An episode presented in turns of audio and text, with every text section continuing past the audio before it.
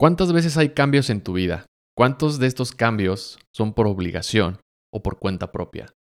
Los cambios representan una parte muy importante en nuestro crecimiento personal y como respondamos a ellos determinarán nuestra vida. Bienvenido a este diario estoico, yo soy Guillermo Moctezuma y como cada semana te comparto filosofía de los estoicos para aplicarlo en nuestro día. Hablemos de los cambios, de los cambios importantes, de esos cambios que dan miedo y que nos paralizan. No porque sean buenos o malos, sino por las consecuencias que traen. Cambios como mudarte a, otros, a otra ciudad, a otro país, dejar tu trabajo de 10 años, salirte de casa de tus papás, independizarte, tener hijos, casarte. Ese tipo de cambios son los que definitivamente sacarán a alguien de la zona de confort o en la zona en la que estás ahora y cambiarán tu vida para siempre.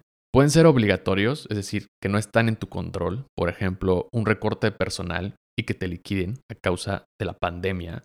¿A cuántos no nos pasó eso? Si vemos estos cambios bajo la lupa estoica, en realidad son una oportunidad para crecer y desarrollarnos como individuos.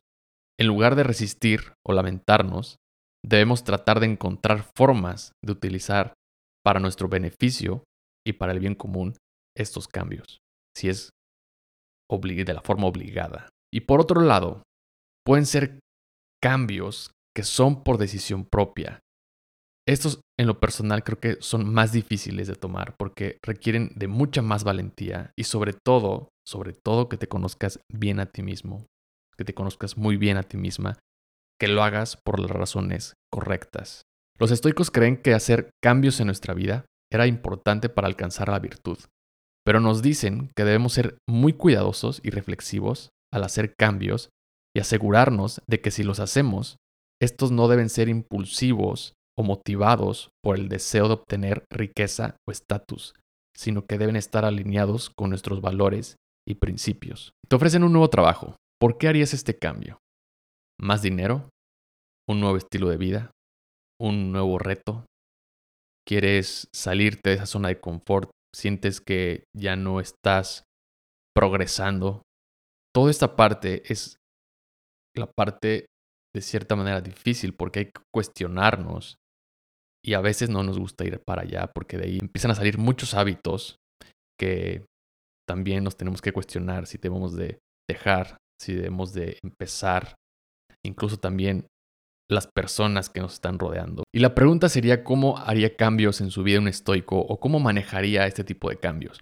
En primer lugar, un estoico evaluaría muy a detalle y de manera cuidadosa por qué desea hacer ese cambio y qué beneficios o resultados espera obtener. Si el cambio es motivado por deseos superficiales, reconsideraría totalmente si eso realmente lo necesita en su vida. En segundo lugar, hay que considerar los posibles resultados del cambio y estar preparados para aceptar cualquier resultado, bueno o malo. Recuerda Picteto, hay que aceptar las cosas que no están en nuestro control y las cosas que sí están en nuestro control. Y por último, un estoico recurriría a la búsqueda de otras opiniones, amigos, familiares o personas a las cuales considere le pueden ayudar a orientarse mejor. Solo ten mucho cuidado aquí a quién recurres o al menos sé consciente de las motivaciones y el estilo de vida de la otra persona.